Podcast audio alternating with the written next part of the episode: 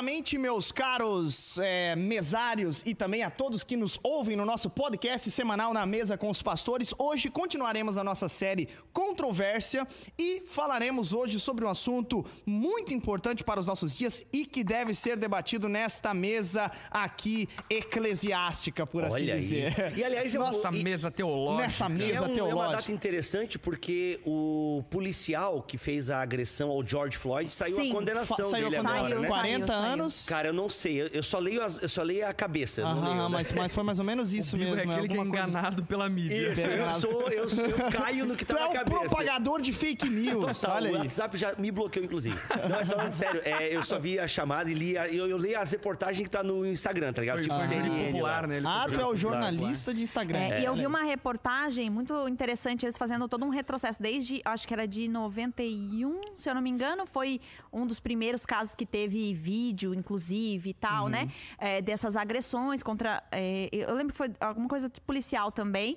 E aí foi- ele foi, foi mostrando assim, vários casos que repercutiu muito na mídia e, não, e todos foram absolvidos e tal. Olha E só. aí eles estavam comemorando justamente isso, né? Na, na reportagem Que esse não passou. Aham. não passou. Boa, boa, boa demais. Sim, então- Ô, gente, e, e- Bibo, dicas pop sobre o assunto, acho que é interessante citar. Tem aquela série, a Cara. série, a série, a série. Como é o nome da série dos quatro não, meninos? Mas, mas essa temática é um, é um assunto muito rico de filmes. né? Tem filmes maravilhosos. Tem assim, a, o, a tele, ó, se você tem um aplicativo do Telecine, lá, por exemplo, tem uma coluna de filmes só dessa área do, do luta contra o racismo e tal. Uhum. A Netflix também tem produzido muitas séries e tal. Ah, cara, eu tô meio por fora ultimamente. Aliás, tem uns dois anos que eu tô um pouco por Ah, mas fora. tem os clássicos, né? Tem os clássicos. Histórias Cruzadas. Já Histórias assistiu? Cruzadas. Ah, esse, é, esse sim, é o sim, filme, sim. esse é o filme lá de casa, assim, de tempos em tempos. Maravilhoso, Histórias Cruzadas. Que é incrível. o The Hidden Histórias Cruzadas é com a Emma Stone, né? Aquela jornalista que ela vai escrever história. Exatamente. Não, mas o lá de casa é o Estrelas Além do Tempo. É que Ah, sim. Eu tenho muito. três, top 3 aí de Top racismo. three, oi. É, Histórias Cruzadas, é, O Mordomo da Casa Branca Ah, esse meu, é muito cara, É. e verdade. 12 anos de escravidão. Esse, inclusive, toca na ferida cristã, né? É. Cara, Chamas da Vingança, pra mim, é um antigão e Uhum. muito bom. Ah, eu gosto do The Hidden Figures, que é Estrelas Além do Tempo. E tem agora o um pouco mais recente, que é o Luta por Justiça. Ah, daquela Do- mulher. como é o nome da série dos menininhos que foram acusados injustamente, passaram Ai, anos na cara. prisão do parque lá do Central Park? Essa é uma série da Netflix, né? É. Olha os que, olha os que Olha os condenam. que condenam. Olha os que Olha os que condenam, condenam, cara. é o nome da série. Tem, eu não sei Cara, o que, que eu- série é, incrível. tem, tem vários, cara. Baseado Tem- em fatos, né? Enfim. É, sim. Mas vamos lá, vamos apresentar lá. nossa convidada? Vamos porque isso. Põe na tela aqui a nossa gloriosa Isa Vicente. Ela vai estar com a gente. Olá, Isa! Você já está para todo o Brasil. Tudo bem com você, Isa? Tudo certo? Ó, a Isa, pra quem não sabe, ela é advogada.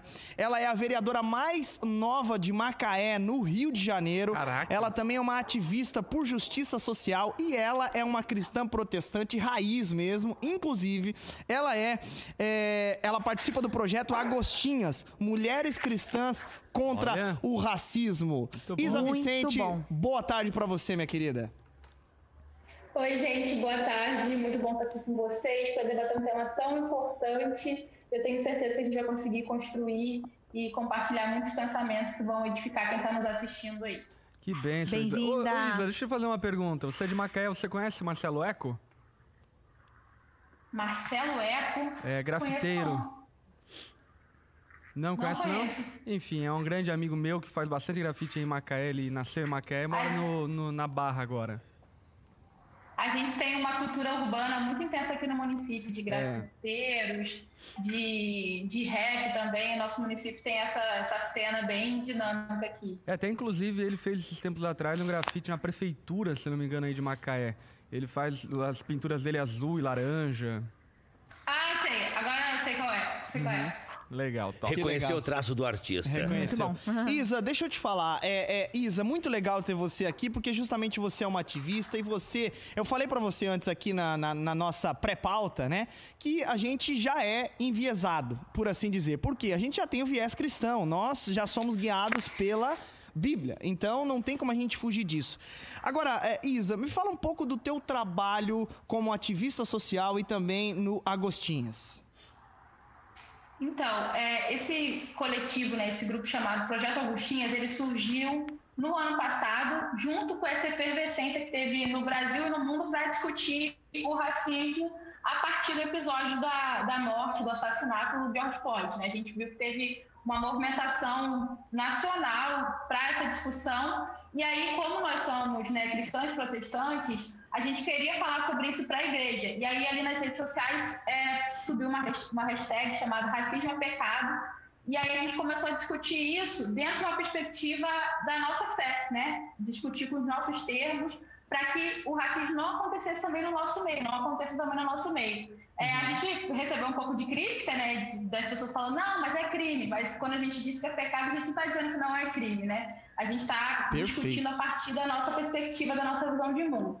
E aí esse grupo se formou e o nome Agostinhas vem uma referência a Santo Agostinho, que era, se vocês sabem, mas ele era afrodescendente, né? uhum. né? Ele, ele tinha, a mãe dele era africana. E aí a gente quis é, fazer essa referência porque pessoas negras na história da igreja muitas vezes são invisibilizadas, né? A gente tem um exemplo ou outro, mas a gente, a gente, não sabe que essas pessoas existiram e dentro da narrativa bíblica também entender que existiam pessoas negras também ali naquele cenário. Então esse esse grupo hoje ele é formado por mais cinco mulheres é, de todo o Brasil e a gente produz conteúdo nas redes sociais, faz grupo de estudo para poder discutir essa questão a partir de leituras e perspectivas é, cristãs, né, especificamente cristão protestante.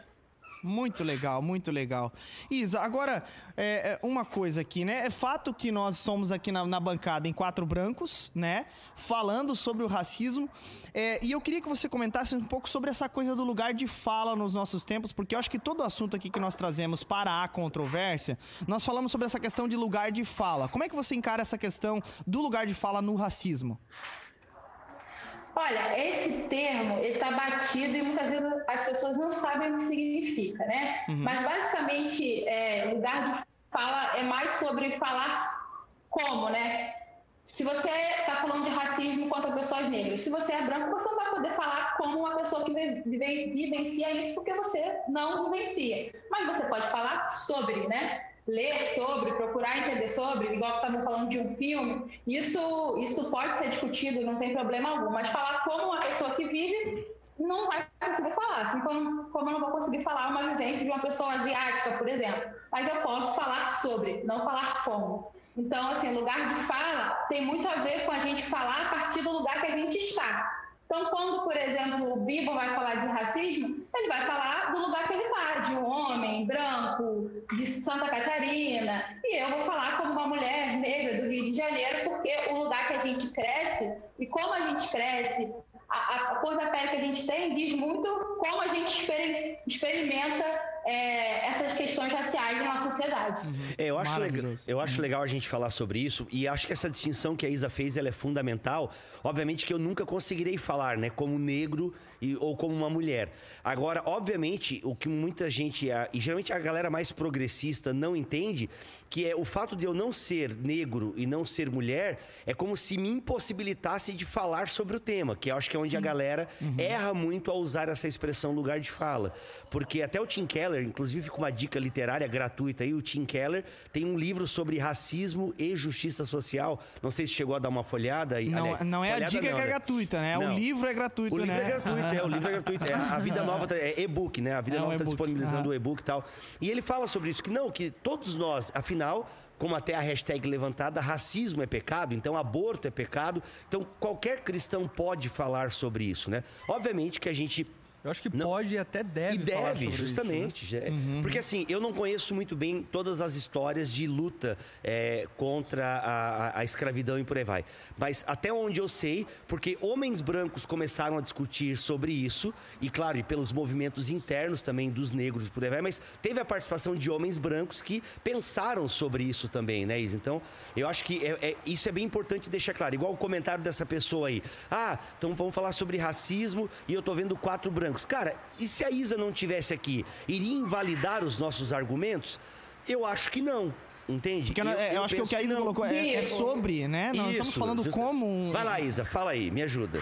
Eu acho que é uma questão aqui, e vamos falar liga de crente mesmo, acho que é uma questão de reconhecimento e honra. Então, por exemplo, se a gente pode chamar pessoas negras para falar sobre isso, acho que a gente tem que ter esse compromisso para enriquecer é, a, a, a discussão. É isso aí. Para não ficar uma, um lugar comum e único. Então, assim, eu acho que tem que parar, não é proibido. Se vocês fizessem esse podcast sem mim, não seria proibido, não é mesmo. Uhum. Mas eu acho que agrega muito mais que essa perspectiva. E falando um pouco sobre autores, aí eu já vou problematizar um pouco. É, você sabe que você acompanha provavelmente o mercado literário cristão nos Estados Unidos e tem muito autor negro escrevendo sobre racismo, sobre uma porção de coisas que muitas vezes não chega pra gente traduzida aqui no Brasil. É fato. Então eu acho que fazer esse esforço, eu amo o Tim Keller, assim, pra mim é um dos meus autores preferidos, mas eu acho que fazer esse esforço de, de também é, honrar esses irmãos que são negros, estão escrevendo a partir da sua perspectiva e com base bíblica sobre esse problema, também é importante. Inclusive, vai ter livro novo aí chegando no Brasil em breve, algumas editoras já estão com esse movimento. Que legal. A partir toda essa discussão do ano passado. Uhum. Muito bom, muito bom. Eu É, acho que uma coisa muito legal que ela pontuou e de fato eu acho que deve ser colocado aqui em relevância essa questão da experiência, né? Porque de fato apenas aquele que viveu ou vive a questão do racismo tem a autoridade para falar sobre a experiência de alguém que passa por isso, enfrentou isso e enxerga a partir da sua ótica isso, né? Então é um, um fato bem relevante a ser considerado, né? Sim, muito bom. Eu acho que é, é isso aí mesmo. Posso Ah. pensar uma pergunta aqui? Pode, aham. Racismo é apenas com negros ou pode acontecer com outros? A pergunta do Jonathan Silva. Eita, e aí? Esse termo, né? Talvez Uhum. ele tá falando do termo. Porque, Do de termo. fato, pode existir. A gente teve algumas situações, né? Em, em alguns lugares que a gente não pôde entrar, por exemplo. Senão a gente ia ser, eh, né? Violentados. Esse barulho é chuva, gente? chuva. É chuva, não, tá chovendo Meu muito Deus, aqui. Tá chovendo muito aqui. Então, assim, na prática, sim, mas o termo, talvez, eu acho que ele quer dizer, né? Sobre o termo racismo, eu não sei, eu tô Uhum. lançando a pergunta aí. Ou seja, Isa, o racismo não é uma coisa exclusiva do negro, do preto, né?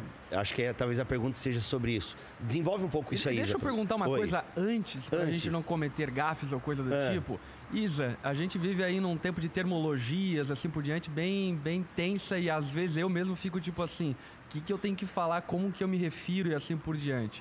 Negro ou preto, o que, que você me diz? Como a gente se refere? Não tem problema nenhum em- nos dois, assim. É, teve uma discussão, uma problematização, ah, não pode falar negro, porque negro remete a coisas negativas, mas isso já foi ressignificado também pelos próprios negros. O que a gente evita são os, os diminutivos, que são às vezes para apagar mesmo. Mulatinho, moreninho. Por exemplo, tem pessoas que me chamam de moreninha porque elas acham que me chamar de negra ou, ou preta vai me ofender, mas é uma forma de me apagar você dizer, por exemplo, que eu sou morena. Morena é uma pessoa com pele clara e cabelo escuro, né? Não uma pessoa de pele é, negra como a minha é. Então, assim, é, preto é uma coisa mais afirmativa. Então a gente fala preto assim com orgulho, porque é algo que está sendo desconstruído. Negro é uma classificação que o IBGE usa, por exemplo, o IBGE classifica é, negros como pessoas pretas e pardas.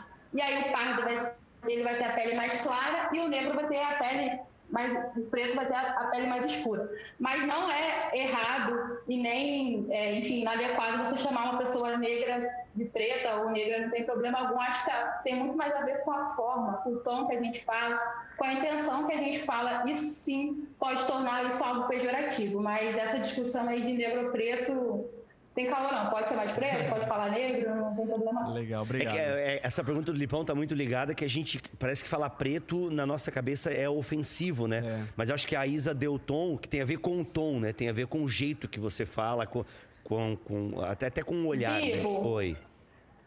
Na verdade, qual que é a discussão, né? Vamos, vamos um pouquinho mais fundo. Negro está remetendo a coisas, é remetido a coisas negativas, magia negra, buraco negro, lista negra, porque usam essa, essa, esse termo para levar para o escuro e para aquilo que é negativo, que é pejorativo Aham. né? Então, é, é assim que a nossa língua usa essa palavra. A gente fala lista negra, buraco negro. O lado mais. negro da e o força. tenta o lado negro da força. Não. É. é, lado negro da força. E aí o que a gente, enquanto movimento de pessoas negras, faz é ressignificar esse termo. Então, por exemplo, se a coisa tá preta, a coisa tá boa. É, o lado negro da força pode ser o lado bom, porque pessoas negras não são em si negativas ou ruins. Então, a forma como isso foi construído, como negro e preto são construídos, é sempre pro negativo. A escuridão é ausência de luz, então porque a nossa pele é mais escura, a gente não tem luz. Isso por muito, muitos anos foi usado e reproduzido até por cristãos, né? A gente não tinha alma, uma série de coisas. Então, mas hoje está muito mais atrelado à forma que é falado, né? Se for empregado como algo de classificação, você está me classificando. A Isa é uma menina negra, de cabelo crespo, você está me classificando é, sem ser algo pejorativo. O que não pode ser usado como, ah, esse pretinho aí, sabe? Isso sim que é carregado de racismo. Uhum. Legal. É, aí eu já queria perguntar outras coisas, mas vamos responder a pergunta do Gi, Ju, Ju, do Jonathan. Do Jonathan. Racismo. É, eu acho que aí tu já pode emendar a ideia também, respondendo a ideia de racismo, né? Se racismo é só com pretos. Eu acho que dá pra gente falar um pouquinho até já. Eu sei que a gente adianta um pouco a pauta, mas do Sobre... que o pessoal chama de racismo reverso e tal. Eu Sim, acho que dá tem pra... essa pergunta também. É, então acho que já pode emendar aí né, nesse bojo aí, Isa, por gentileza. Ô Isa, só uma pergunta. Tem Olha... um gato aí, um papagaio, um tucano ou uma criança? O que, que, é que tem aí? É minha cadeira que tá fazendo barulho Tá bom, segue, segue, vai lá, Isa. Gente, essa, essa discussão é, é bem complicada, assim, porque eu acho que quando a gente fala de racismo, Outros grupos étnicos também são vitimados pelo racismo. Os asiáticos, por exemplo, inclusive, né, tá tendo toda uma movimentação nos Estados Unidos, porque as pessoas asiáticas, por causa da Covid e tal, uhum. estão sofrendo é, mais Sim. preconceito do que já sofrem. Tem a perseguição é, dos povos árabes, do, do, do povo de Israel, enfim tem outros racismos. Mas quando a gente fala aqui do Ocidente, principalmente dos países como o Brasil e Estados Unidos, que tiveram na sua construção um evento histórico chamado escravidão, o racismo está muito ligado ao racismo antinegro, né? Que vem de um pensamento de supremacia e de superioridade branca. Então você coloca, cria uma teoria, né, inclusive com base científica para a época, de que pessoas brancas são superiores às pessoas negras e essas pessoas negras têm que ser subjugadas, humilhadas, escravizadas. Então, nesse contexto que, que existem todas as legislações contra o racismo. Então, quando a gente fala tipo racismo reverso, é, não existe um sistema todo por trás, pelo menos aqui é, no Ocidente, que subjugou o branco por ser branco. Mas aconteceu esse sistema de sub, que subjuga pessoas negras e outros grupos étnicos também. Então, assim, não é uma, uma, uma, resposta simples, ah, tem ou não tem. Eu acho que pessoas brancas em determinados contextos, por exemplo, quando você está, é um brasileiro branco e está nos Estados Unidos, talvez você vai ser discriminado por o fato de ser, não ser americano mas isso não quer dizer que você é alvejado por racismo como uma pessoa negra é. Então, a minha perspectiva, vocês podem ter uma opinião diferente, é que pessoas brancas não sofrem e vivenciam o racismo é, para dizerem que são vítimas de racismo como pessoas negras, indígenas, asiáticas e outros grupos podem ser vítimas. Então, é, minha perspectiva é que não a... tem racismo reverso, porque mesmo se eu quisesse é, oprimir muito o Bibo, eu não ia conseguir fazer com ele tudo que fizeram com os meus ancestrais, sabe? Entendi, muito bom. É. Até na minha experiência é bacana o que a Isa falou, porque de fato no Brasil eu nunca tive algum sentimento de constrangimento pela minha raça ou qualquer coisa do tipo. Mas já nos Estados Unidos, em alguns estados, eu vi o racismo de brancos em relação a negros e também em outros estados em relação aos brancos, né? Enfim, claro que contextos onde historicamente os negros foram muito massacrados e assolados assim por diante. Então tem um motivo histórico por trás disso, né? Porém, eu acho que no Brasil falar sobre racismo reverso ou tentar de alguma forma defender o fato de que os brancos são vítimas de racismo é loucura, pelo menos na minha experiência. Agora, como a Isa falou, e eu concordo, é, podem haver e há outras realidades sociais e culturais no qual é, por vezes, outras formas, enfim, raciais são vítimas de racismo, né? Eu não quero entrar aqui no mérito uh, do, do, movimento em si, até porque eu sei que ele tem algumas controvérsias, mas quando teve o caso do George Floyd, por exemplo, uh, ficou muito forte o Black Lives Matter, né? E né, vidas pretas importam foi a hashtag que subiram aqui no Brasil, por exemplo. E, e eu, inclusive, eu, eu, coloquei a hashtag, eu não sei o que, que a Isa achou da hashtag e tal, depois ela pode dar a opinião dela. Mas, assim, uma coisa que a galera vinha falar: não, gente, vidas humanas importam. Né? Então ficou muito essa discussão, né? Tipo, não, cara, mas não, claro que vidas humanas importam. Só que assim, uhum. qual é a casa que está pegando fogo agora? Sim. É a casa dos pretos. Então, uhum. vidas pretas importam é uma forma de você canalizar para esse problema, né, do racismo.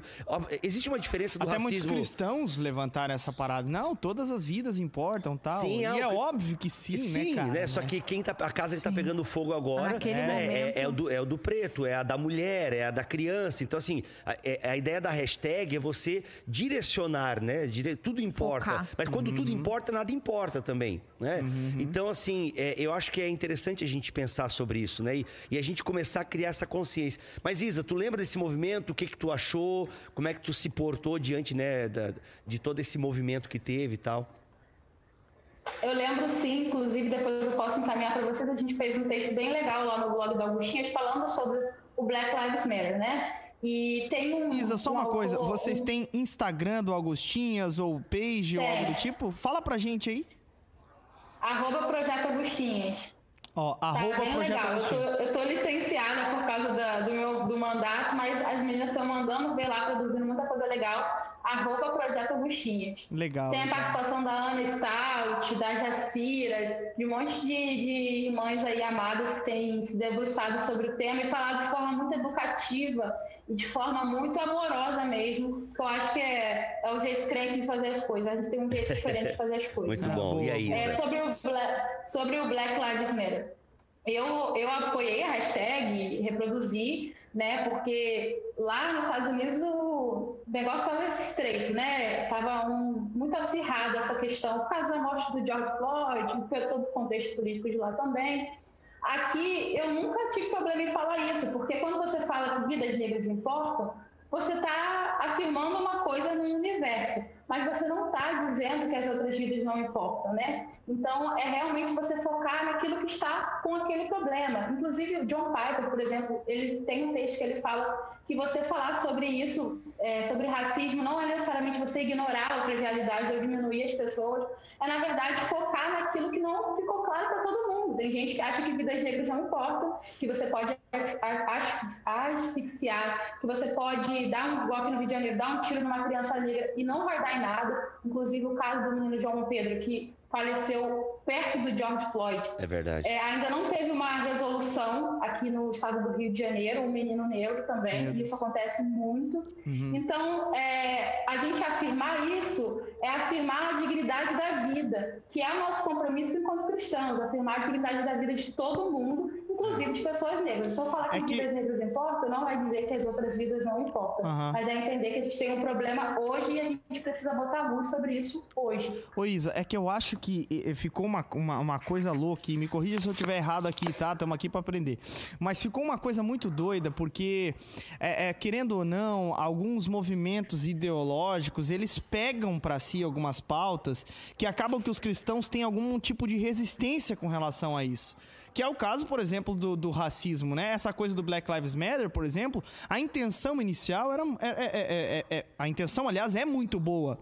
Só que acabou que, pô, deu o que deu e acabou sendo taxado de que a esquerda apoia o Black Lives Matter e, e a, direita, e a não. direita não. Então a direita é racista e a esquerda é a maravilhosa. Então eu acho que os cristãos acabam pegando um tipo de ranço com relação a isso.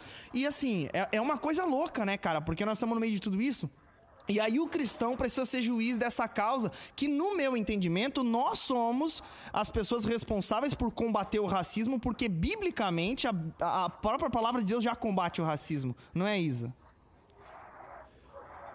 Olha, isso é um assunto bem complexo, que acontece com várias outras questões, com a questão da mulher também e tal. Uhum. É, eu acredito que essa pauta em si, a pauta do combate ao racismo, ela é uma pauta que deve ser supra-ideológica, então ela deve estar acima de todas Perfeito. as ideologias, porque uhum. a pessoa ser de esquerda ou ser de direita não quer dizer que ela não vai ser racista, né? Uhum. É, só que defender o combate ao racismo é uma pauta que é sempre contra o status, status quo, né? Então, você, por exemplo, é, se posicionar contra pessoas policiais dentro da corporação que tem atos racistas e lutar por essa condenação, isso é uma luta é, que você tem que ir para cima no sentido assim de cobrança, né? E muitas vezes toda luta que tem esse tom é, consider, é considerada uma luta progressista. E tem gente que quer conservar do jeito que está. Não, tá tranquilo, não está tendo racismo, não. E aí quer conservar isso. E eu acho que nós cristãos, a nossa tarefa no mundo é avançar naquilo que precisa ser avançado e conservar aquilo que precisa ser conservado. A gente é salvo, a gente também é luz. Então a gente não pode ser omisso e não colocar luz sobre as coisas que uhum. precisam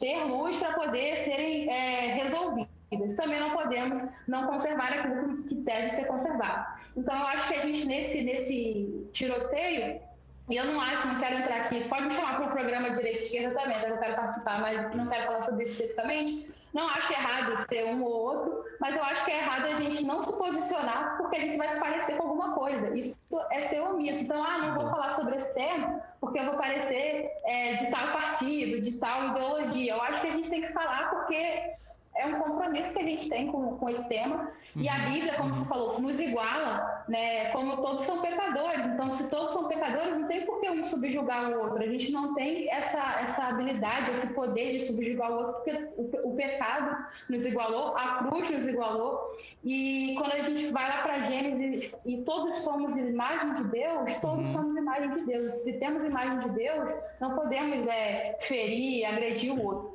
Então, acho que a gente perde muito quando a gente vai para essa coisa simples, assim, ah, não vou falar disso porque eu vou parecer uma coisa. Uhum. Você não tem que se preocupar com o que você vai parecer, você presta conta para o Senhor. Então, acho que a gente não pode calar nossa voz com medo do julgamento. Eu não tenho esse medo, as pessoas me julgam, me rotulam, mas no fim do dia, é, para quem eu presto conta, não é para partido, não é para o A ou para o B, é para o Senhor. E eu acho que a gente dormir com a nossa consciência tranquila. Que a gente está sendo voz para quem precisa de voz, como diz lá em Provérbios 31, é a melhor coisa que existe. Legal. Antes da gente responder mais perguntas da galera ali e de a gente responder a famosa pergunta do, do, do racismo estrutural e por aí vai, eu acho que como a Isa tocou na questão bíblica, acho legal, pastor Lipão, a gente pensar que realmente a Bíblia, por mais que o termo racismo e essa questão toda é uma construção mais recente, mas é incrível como a Bíblia tem essa preocupação já na própria missão, né? na base da missão de Israel, é. tá essa ideia de que é ser uma bênção para todos os povos, né, cara? Então, assim,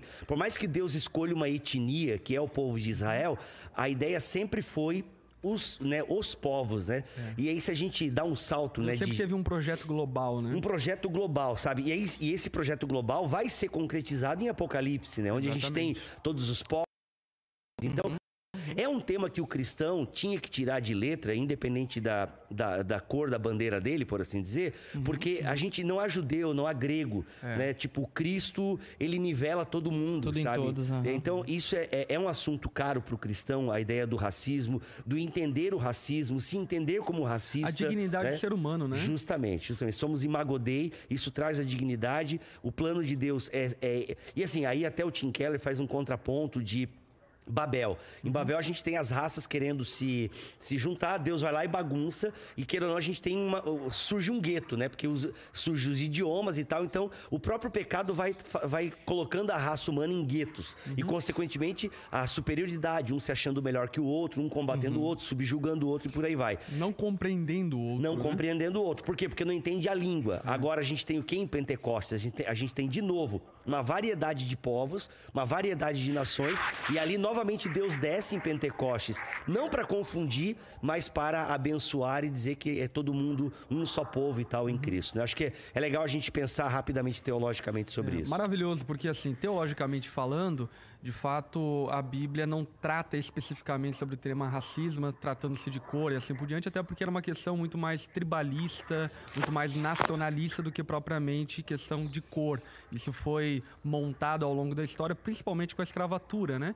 Portanto, uh, o assunto bíblico racial está relacionado justamente à imago Dei e à unificação dos povos em Cristo, que obviamente é, é trazido para o tema do racismo racial e tratando-se de cor, por conta conta de que o propósito de Deus sempre foi ter um povo formado de gente de toda língua, povo e nação, e eu acho que isso reflete, inclusive, a nossa fé é, básica na doutrina da Trindade, né? Um Deus que é um, mas que é revelado em três pessoas distintas uma na outra, é a diversidade na unidade. E acho que a Bíblia mata teologicamente esse assunto desde o começo, desde Gênesis até Apocalipse.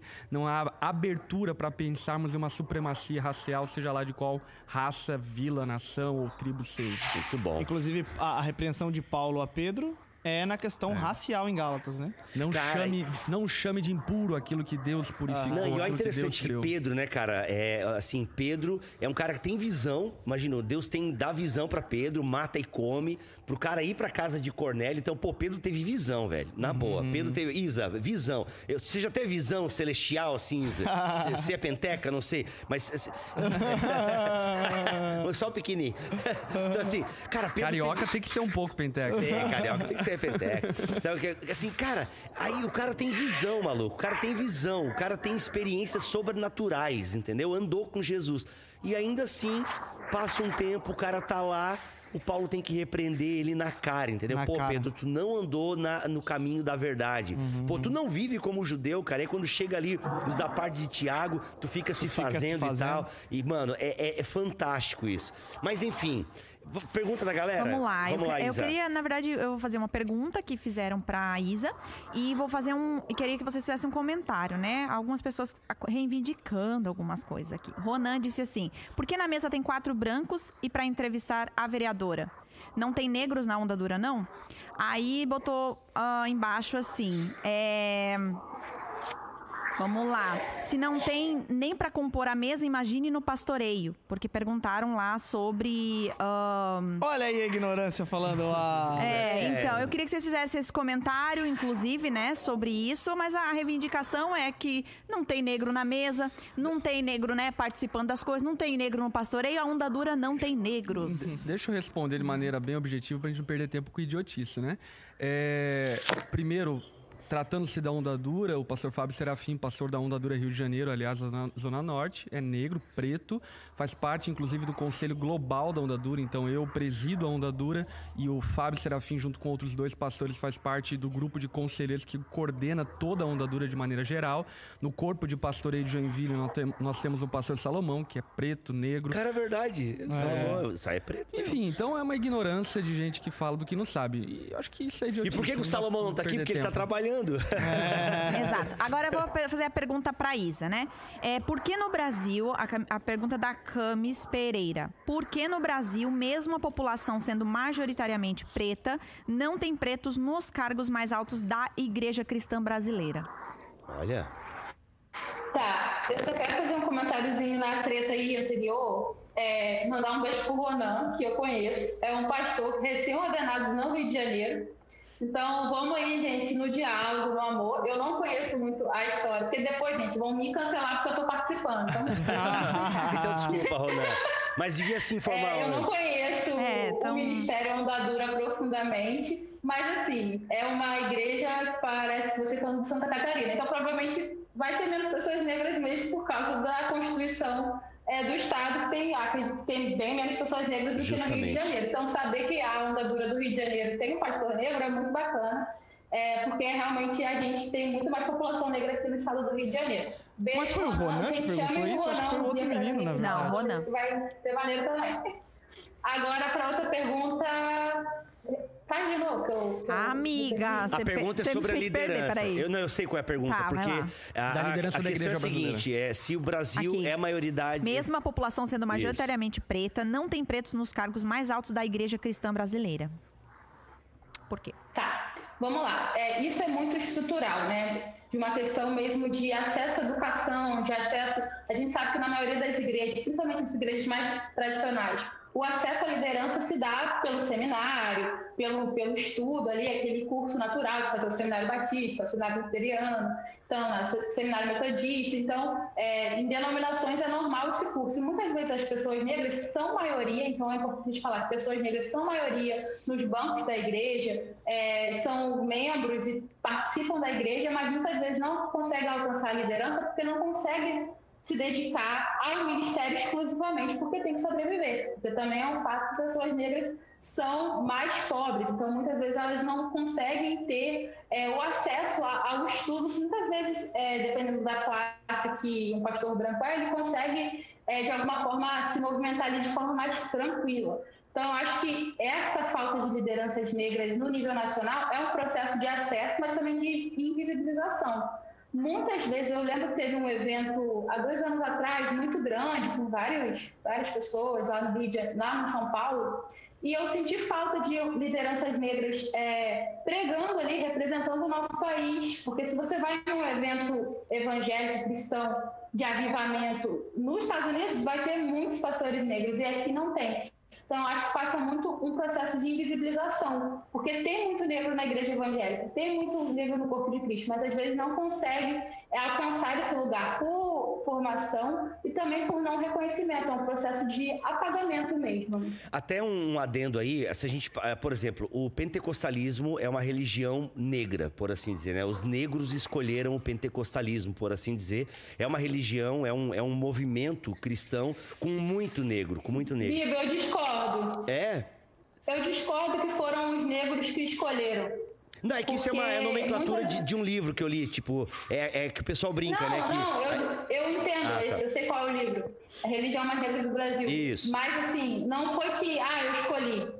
É porque as igrejas tradicionais, elas eram muitas vezes racistas. Sim, então, total. as pessoas acabam, né, o próprio movimento de, de avivamento, uhum. o Azusa, foi muito nesse contexto, que às vezes você não conseguia ir a uma igreja é, meio outsider, assim, né? É. Fora, Da, fora desse, desse circuito, né? Então é Sim. é importante a gente falar isso também. Isso, boa. É, até porque também foi igreja, muitas da igreja pentecostal subiu o morro, né? Então é uma, é, é uma instituição que tem muitos negros. Só que, se não me falha a memória, eu estou um pouco desatualizado no pentecostalismo, porque estou 10 anos fora, mas até mesmo a liderança do movimento pentecostal tem poucos negros. A própria e assim, e no movimento pentecostal você não precisa estudar tecnicamente, né? Você você é reconhecido pela comunidade como líder e se embora pastorear e tudo mais. Por exemplo, você tem muitos líderes assim de igrejas locais e tal. Agora lideranças nacionais. Vai ser cancelado, hein, Bibo? Cara, eu ia falar agora, eu tá ia falar boa, agora. Tá a liderança pentecostal não estuda. Não, mas, não, eu isso, quero que Bibo? me prove, eu quero que me mostre, me mostre ai, ai, onde ai. está na constituição das igrejas pentecostais que para para ser pastor, você tem que ter formação acadêmica em teologia. De, deixa eu ajudar o Bibo. O Bibo não, não está falando que os pentecostais são não ignorantes. Não, não. Porém, num processo político e protocolar não existe Isso, essa exigência. Você, assim, você é faz um curso básico na própria igreja. Nesse, gente, eu fui ideia, eu, fui, eu, eu cresci no movimento pentecostal espiritualmente. Eu não estou falando besteira e eu era da faculdade Lecionou, de né? Eu lecionei na faculdade de teologia, ao ponto de pessoas ligarem para nós, ou oh, não dá para vocês darem um diploma para mim para depois eu fazer o curso porque eu quero ser ordenado ao ministério. Ah, para, pode me cancelar, mas eu, eu tô ligado no Paranauê. Cauê. Tô zoando, Bibi, eu tô zoando. Eu sei, eu sei. Ó, é o seguinte, pô. Ó, é o seguinte. Pera aí, pô, pera aí. Vamos entrar na discussão aqui, pra entendeu? ser presidente não precisa estudar. Então, pra assim, ser presidente, eu estudei pra caramba, entendeu? Cheguei em Brasília, pelo povo pentecostal, tá ok?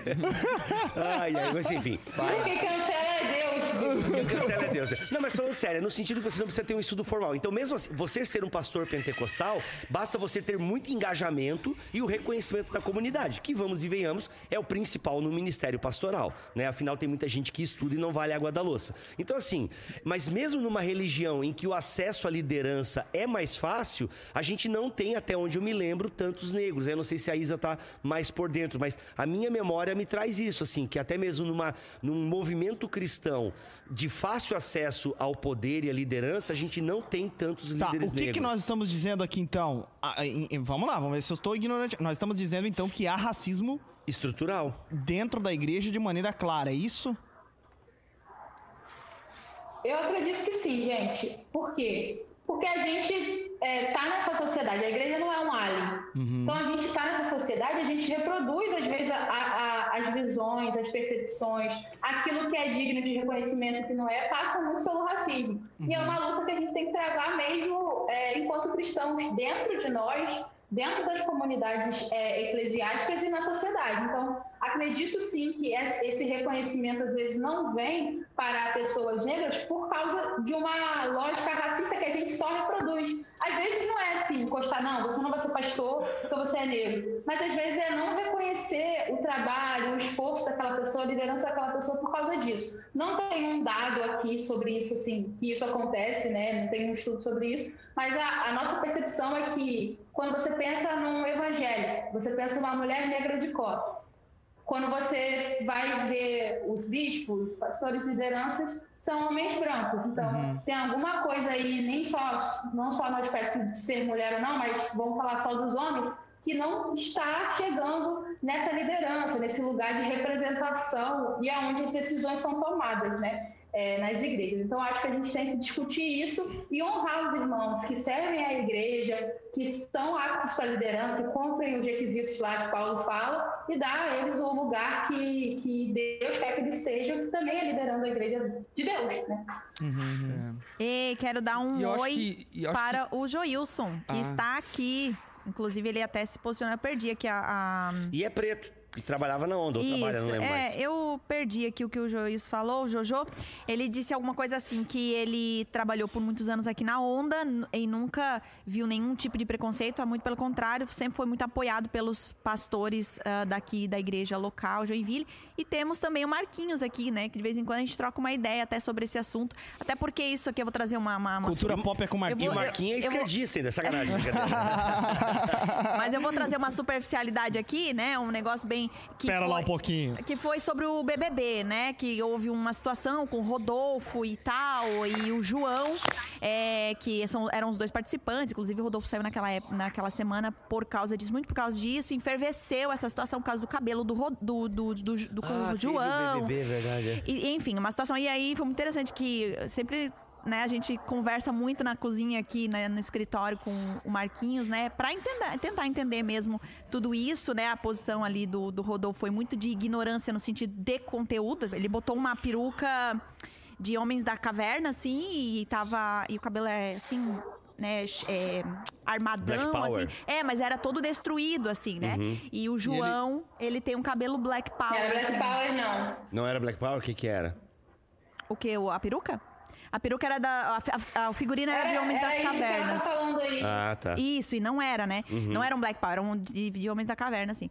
E aí ele fez uma brincadeira, ele falou: ah, mas é porque ele, enfim, fala que ele é de Goiânia, Goiânia é muito, todo mundo muito bruto, enfim, ele deu uma, uma, uma fala ali. E aí. Mas não foi maldoso do é, cara. É, então, né? daí foi, ele fez uma brincadeira, o João tava junto, ei, João, agora eu vou ficar igual ao seu cabelo, uma coisa assim. Hum. E ali, daí estourou um monte de coisa, né? E, mas eu só queria fazer esse comentário porque, de fato, é uma, uma discussão, né, que tá. É, enfervecido, assim, né? Agora também, tem né? essa situação da Poca, que é outra participante do BBB, que tem uma Poca? filha. É, bebê, o nome dela é muito por fora, Não, enfim, gente. mas eu tô eu levantando só sei que tem essas a Lumena questões. que cancelava todo mundo, só sei não, isso. Não, eu tô levantando essas questões de BBB porque é uma coisa que tá, tá em discussão Sim. na o internet, O Brasil né? votou e votou muito. Não, eu só enfim. conheço a Lumena e a Carol Conká, que parece que teve a carreira prejudicada porque não sei o que, que ela é, fez não, no daí BBB. foi outra situação. Enfim, mas mal. enfim, de mas racismo é ela, ela é preta, né? foi o que aconteceu, o que tá acontecendo agora, recentemente. Aliás, assim. ô, vamos resumir isso aqui então. Aqui, Isa, não, vamos resumir aqui. Isa, você acompanhou o BBB? Acompanha? Você tá por dentro daí das discussões que o BBB levantou? Ou tá por dentro? Aí que tá. É, é, eu que sou um cara que só leio a manchete, eu não leio a reportagem, é, deu a entender assim, e eu vi alguns negros falando também, poxa, no fundo a causa do racismo não foi bem representada e tal, e pô, perderam uma chance. Queria que tu, já que é um tema da cultura pop, né, que a Larissa trouxe aqui, é, qual é o teu parecer de como esse tema do racismo foi discutido num programa que é assistido por todo mundo, menos por mim, pelo jeito. E por mim também não. Hum.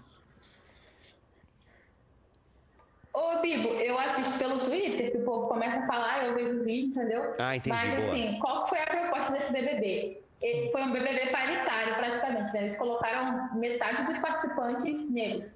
E aí, eu achei muito curioso. Por quê? Porque ali você viu que tem negro que não sabe nem o que é racismo e, tipo, é, tem um discurso totalmente aleatório. Tem gente ruim, tem gente boa, tem gente que que vai oprimir, que vai é, desrespeitar outra pessoa negra. Então, acho que foi muito para ver assim que pessoas negras são diversas. Então, não é porque a pessoa é negra que ela vai ter um discurso igual ao outro, que ela vai pensar igual ao outro, que ela vai ter uma perspectiva. Tem, por exemplo, tinha a Lumena, que era tipo muito é, estudada e militante, falava sobre tudo, e tinha a menina lá que faz TikTok pro, pro Instagram e é essa apagada dela. E as duas são negras.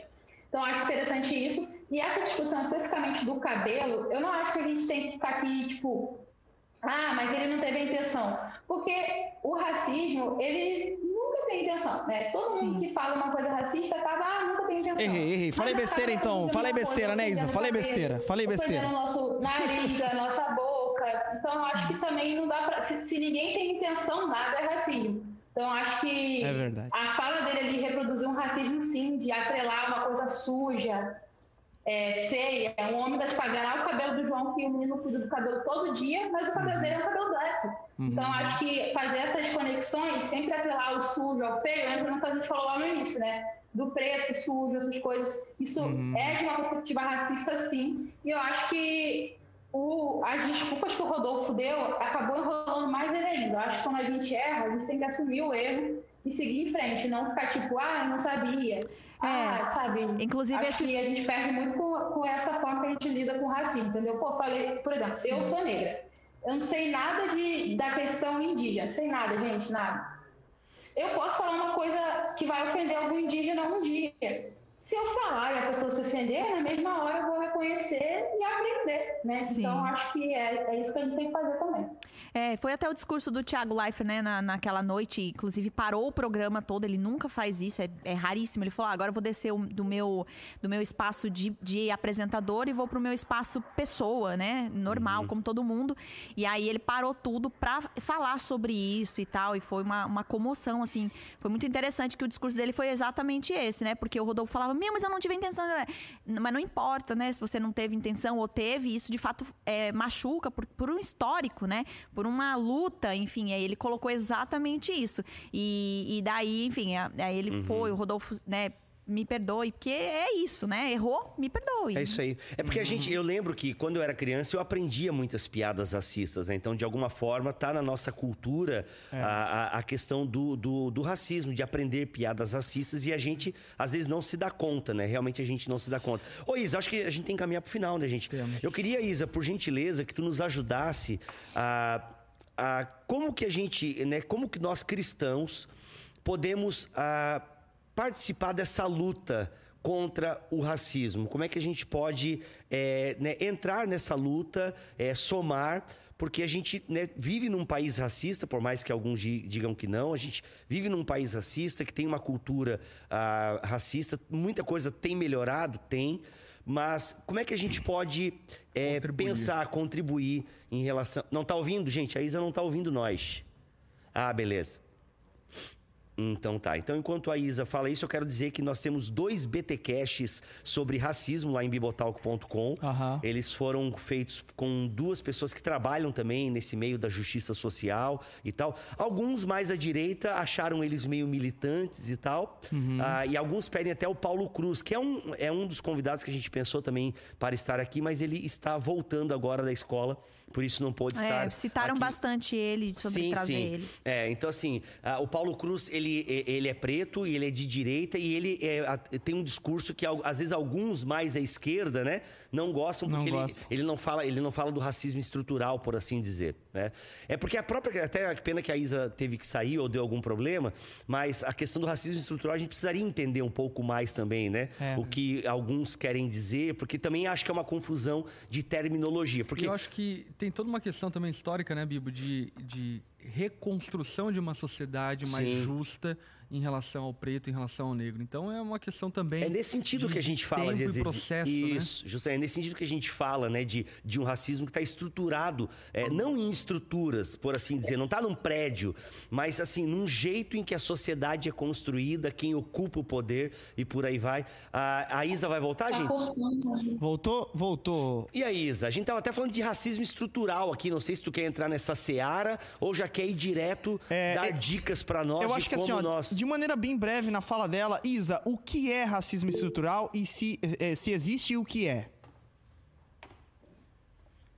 Beleza. É, racismo estrutural, é, gente, eu tava cortando aqui, eu tô tentando entrar no meio. Vocês me perguntaram o que é racismo estrutural, né? Isso. Vou responder isso. Vai lá. É, racismo, racismo estrutural é quando é, práticas reiteradas da sociedade colocam a pessoa negra sempre no, na posição de subalterno.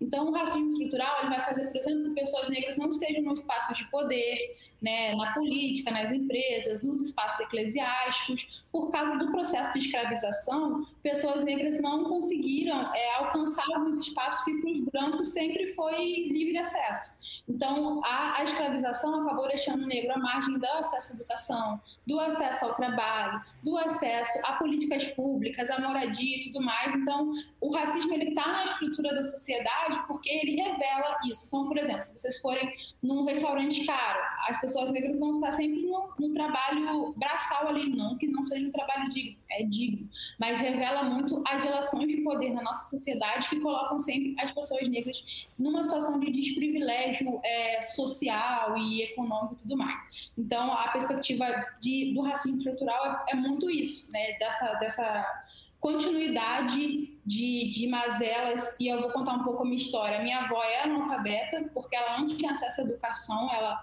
cresceu numa fazenda que ela era tratada igual bicho.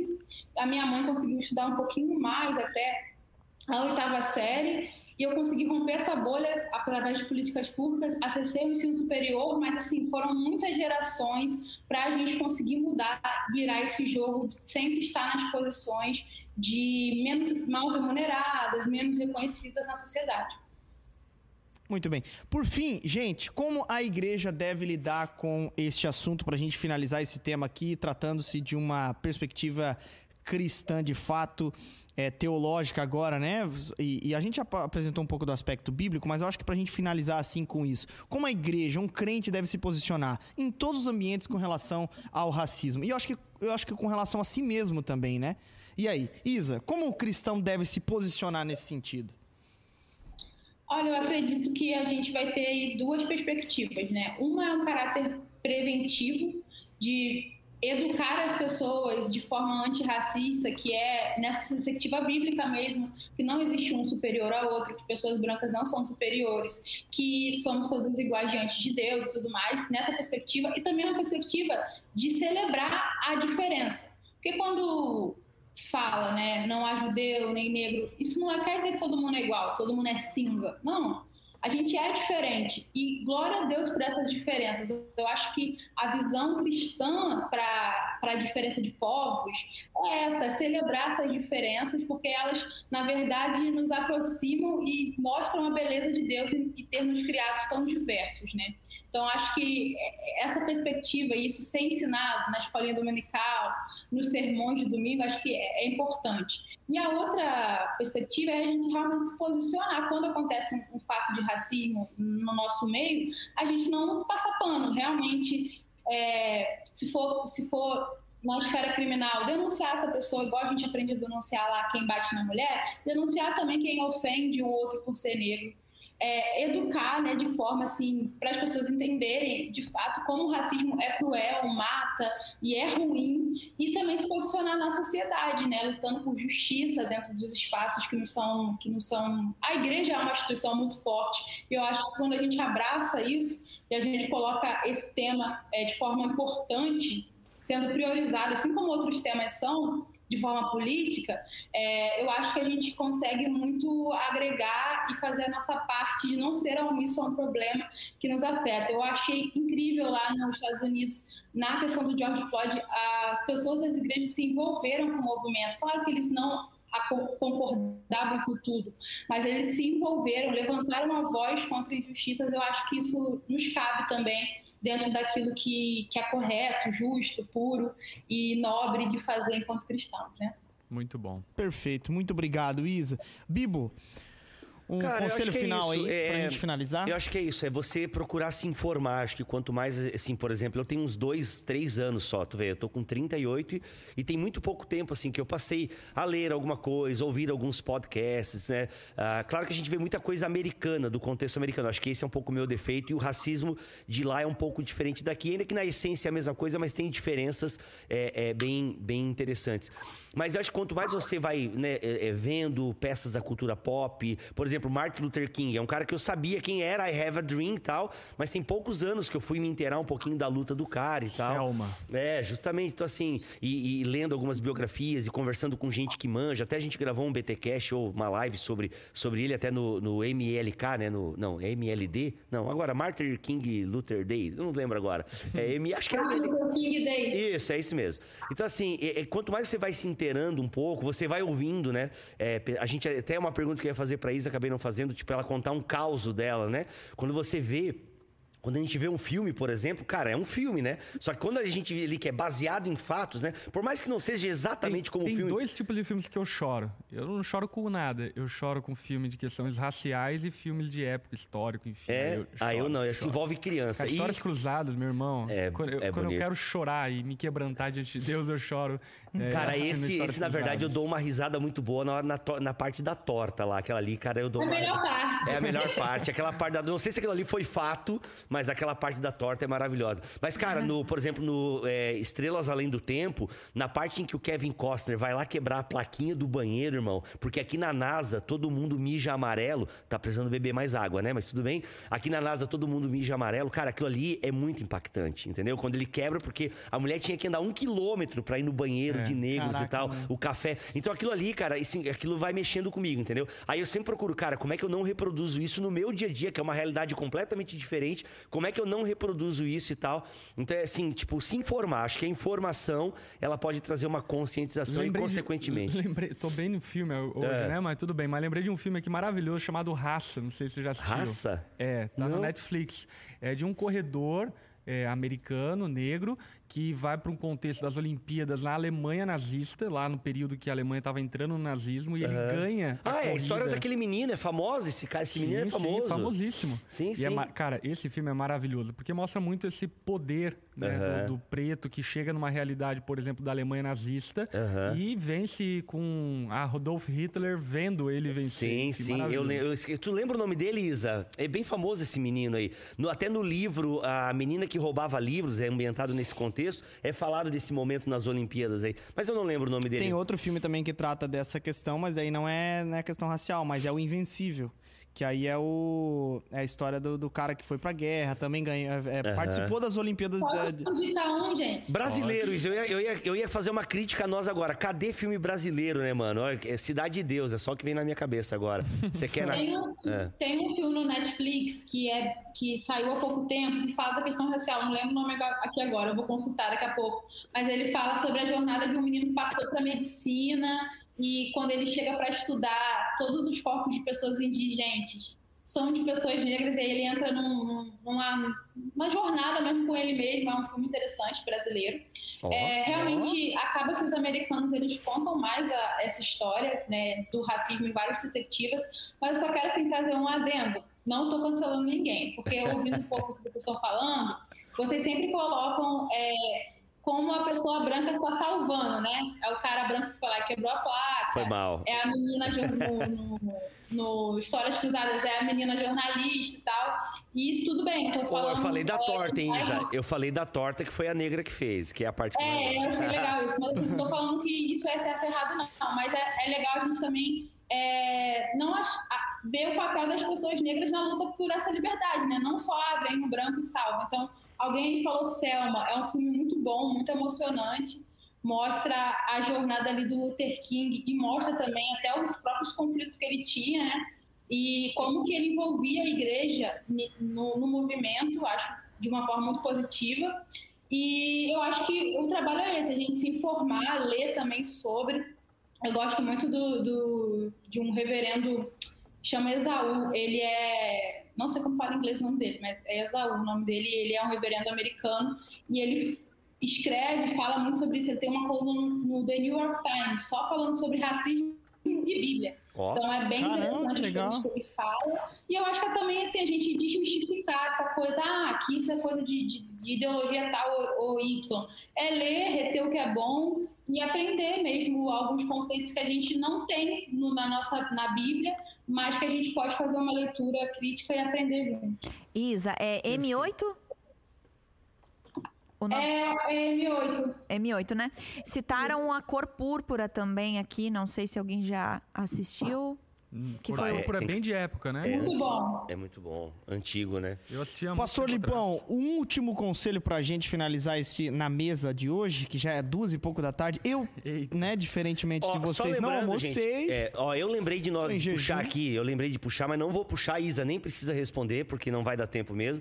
Que assim, é, eu, eu acharia legal a gente falar dos movimentos reacionários e tal, que eu tenho certeza que alguns talvez até comentaram, é, mas tem muito movimento aí é, negro que também vai muito muito pro outro lado, extremismo e tal. Mas que eu eu acho acho que... que a gente mata charada, É. entendendo que o cristianismo está acima de tudo isso. É isso Ele aí. está acima de ideologias, está acima de filosofias, de ideias humanas. O cristianismo e a palavra de Deus é a régua que mede o homem, não o contrário. Boa. Portanto, nós como cristãos não deveriam, deveríamos nem, eu diria, entrar nessa celeuma de debate, é de direita, é de esquerda, o que, que é, o que, que não é, enfim, porque a nossa defesa é a defesa da fé, a defesa da palavra de Deus e fica evidenciado na palavra de Deus a dignidade de todo ser humano criado à imagem e semelhança de Deus.